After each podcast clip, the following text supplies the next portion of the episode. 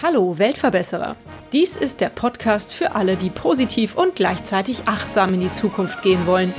Ein Podcast über Nachhaltigkeit, soziale Projekte und Innovation. Hi, Hand aufs Herz.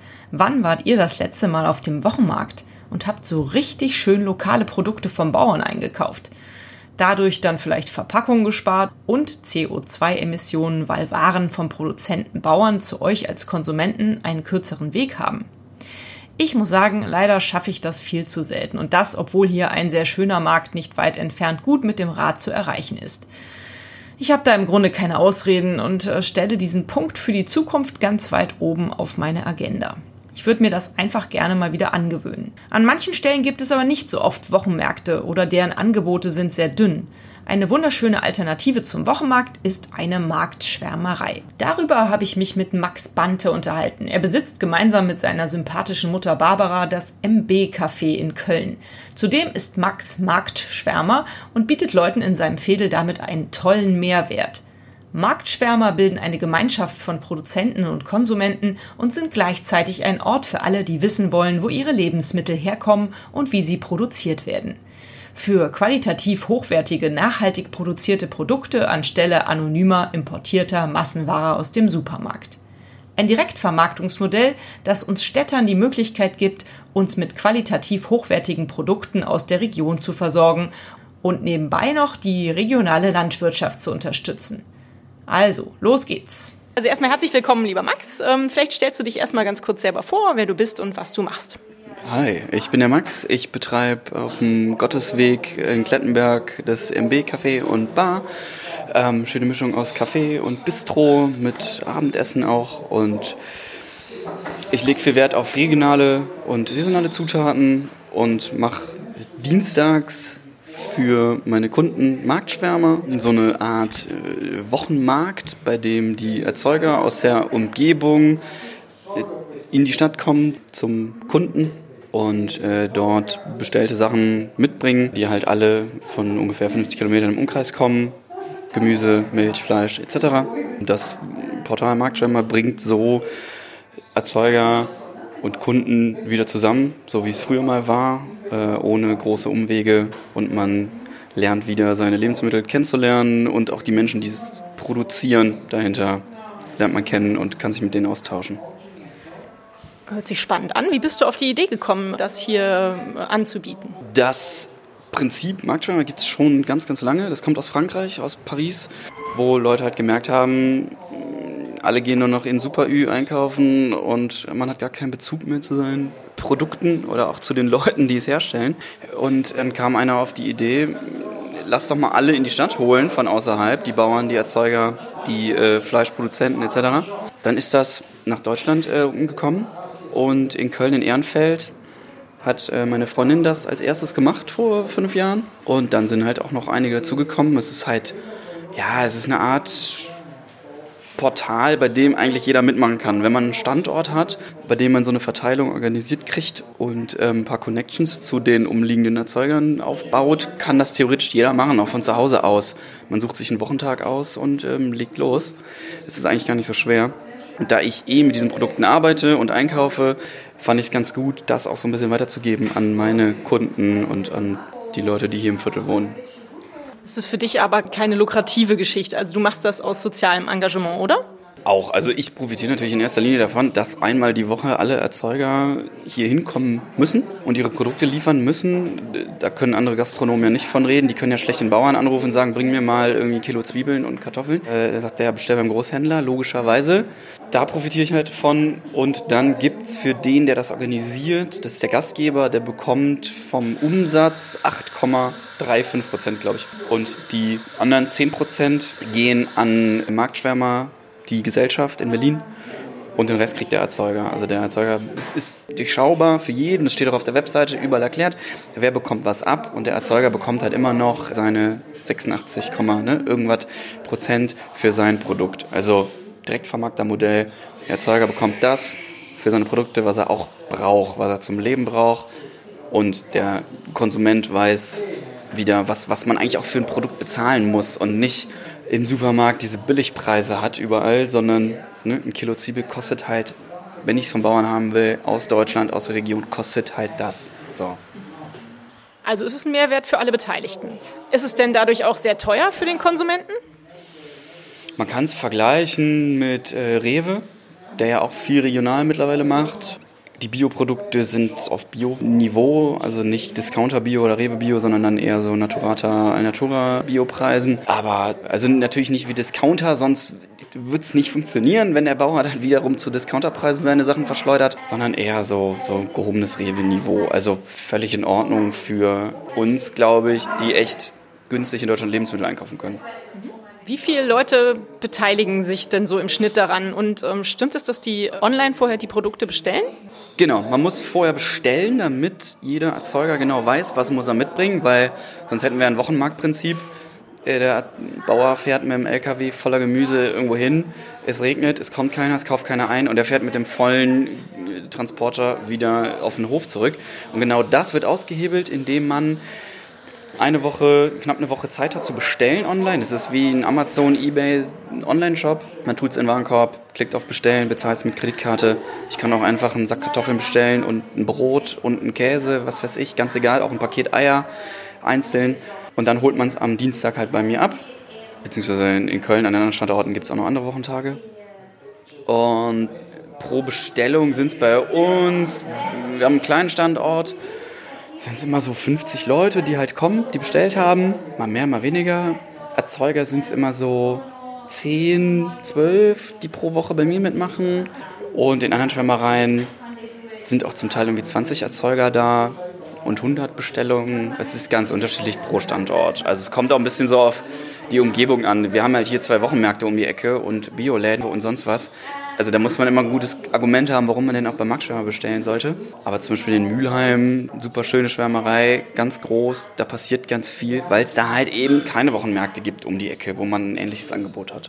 Also es ist ganz unterschiedlich, lohnt sich auch mal irgendwie durch Köln zu tingeln und sich die anderen anzugucken. Du bist ja Barbesitzer, kann man das so sagen? Ja. War das schon immer dein Berufswunsch und jetzt dieses zusätzliche Marktschwärmer-Dasein, macht dich das glücklich, erfüllt dich das? Schöne Frage. Ähm, ich habe immer vorgehabt, einen Café aufzumachen. Eigentlich kleines, gemütliches Café, was man auch schön alleine betreiben kann, mit ein bisschen was zu essen vielleicht. Dann ist es irgendwie so eine Mischung geworden und ähm, tendiert eher zur Bar, Bistro mittlerweile. Marktschwimmer wollte ich tatsächlich auch schon, will ich auch schon lange machen. Ich habe mir ganz viel angeguckt in Köln, mit ganz vielen Gastronomen, Bürgerhäusern und so weiter gesprochen, denen das erklärt. Die hatten alle Bedenken.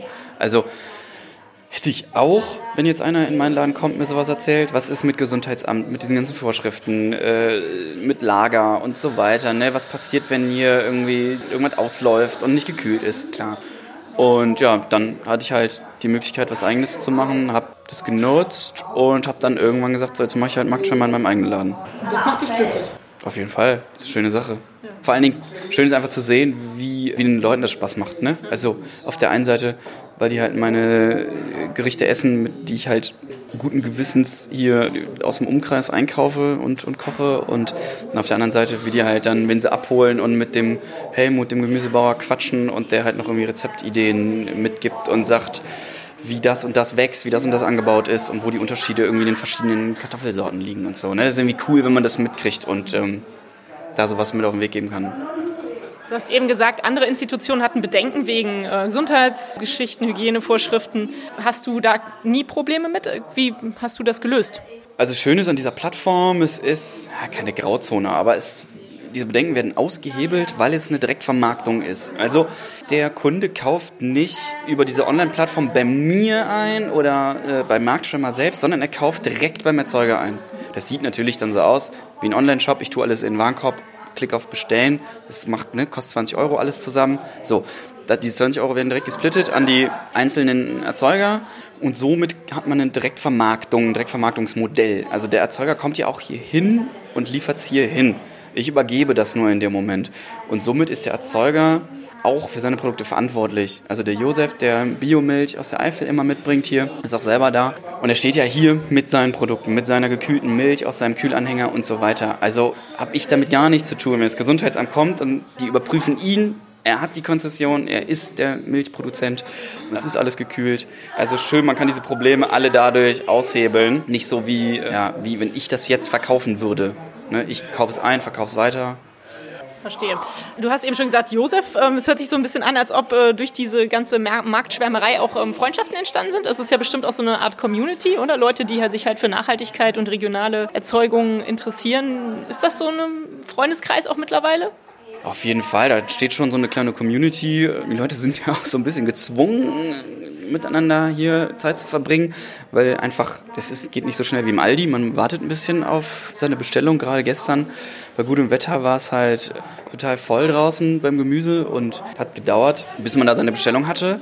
So, und dann redet man halt miteinander, tauscht sich aus. Ähm, die Leute fragen untereinander, hm, hast du schon mal das gekauft? Wie schmeckt das? Was hast du daraus gekocht? Und quatschen natürlich auch mit den Erzeugern. Die wollen ja wissen, wo kommt's her. Da steht ja nicht einer der, einem, der jedem eine Flasche Milch in die Hand drückt, da ist ja was dahinter. So. Und dann quatscht man natürlich mit dem.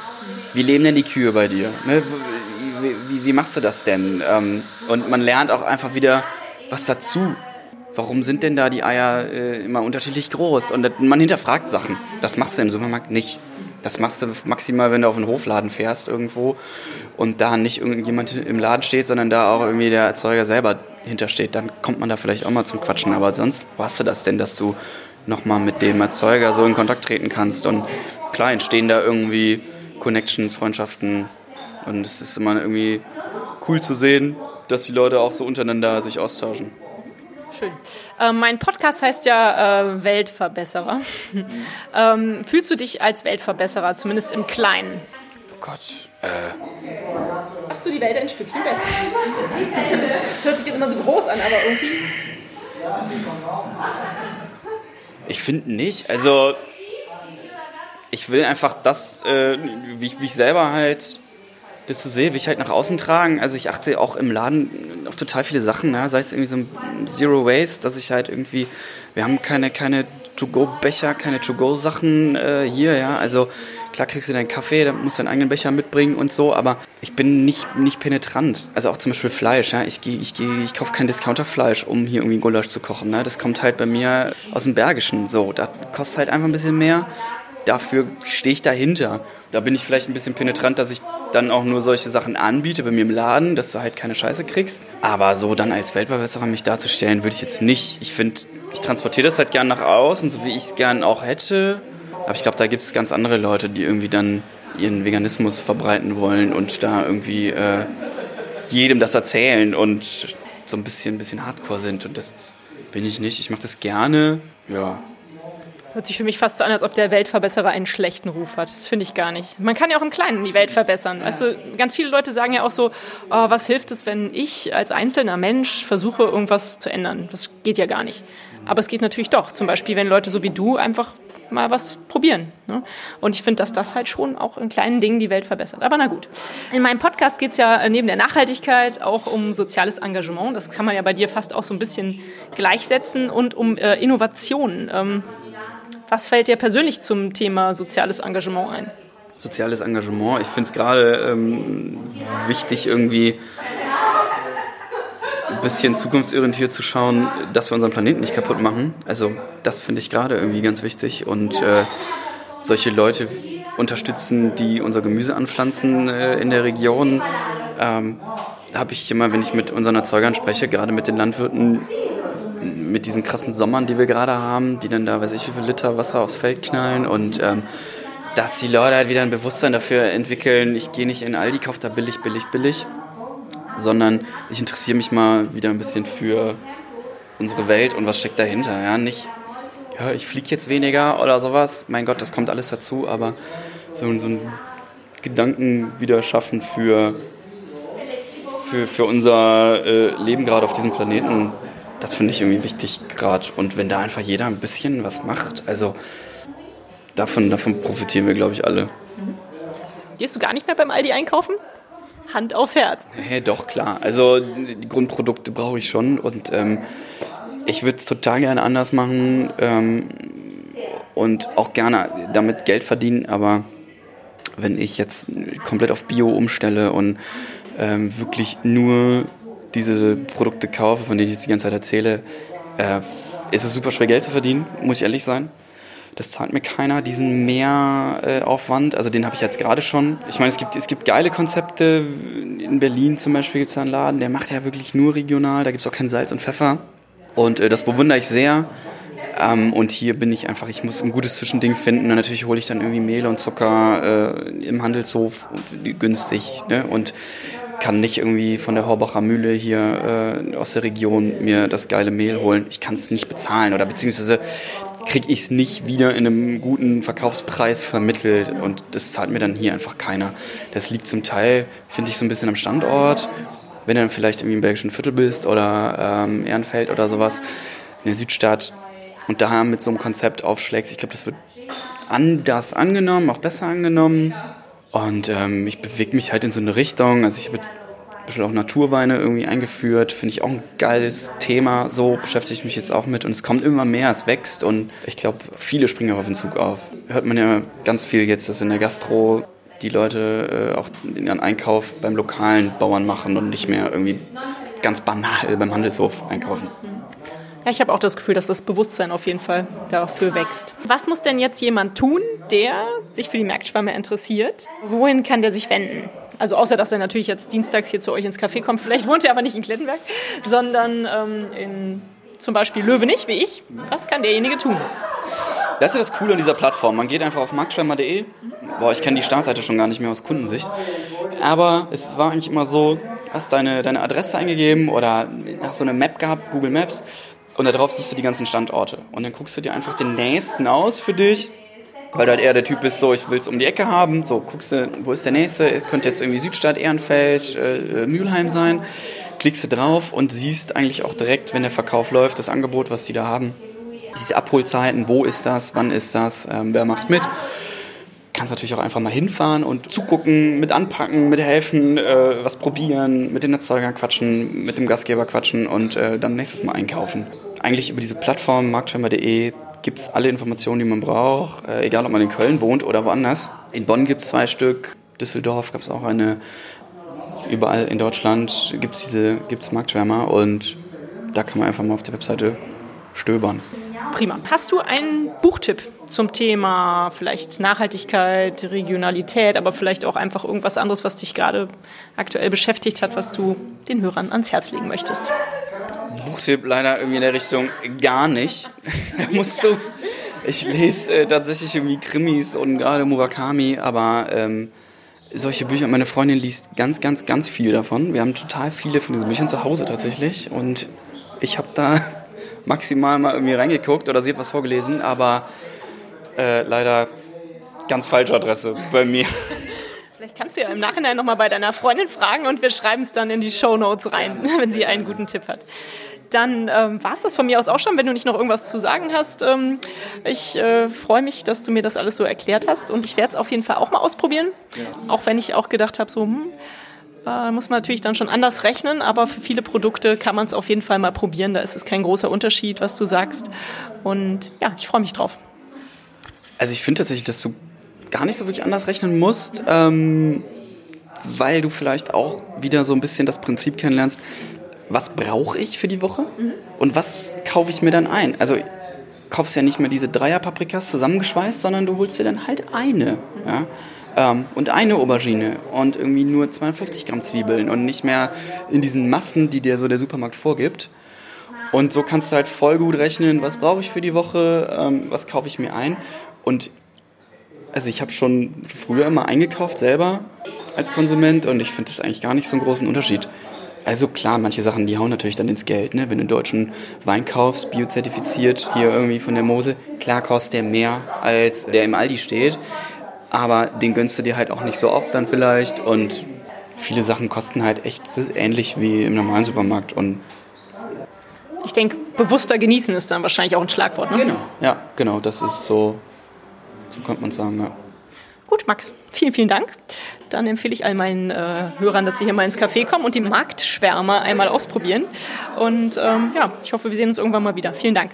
Sehr, sehr gerne.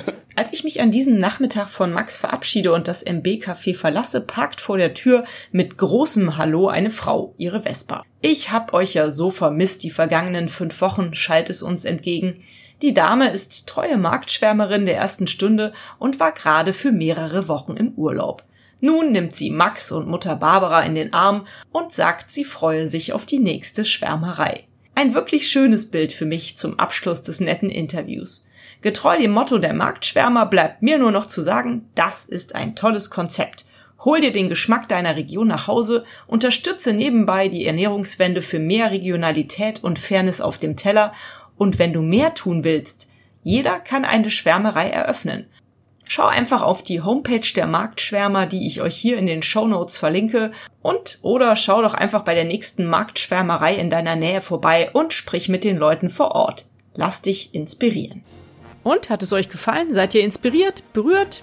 Habt ihr eine Idee für eine neue Podcast-Folge oder Verbesserungsvorschlag für mich? Dann hinterlasst mir doch eine Bewertung oder einen Kommentar. Ich freue mich drauf. Ihr findet die Weltverbesserer jetzt regelmäßig hier an dieser Stelle. Abonniert den Podcast doch gerne. Bis bald, eure Birte.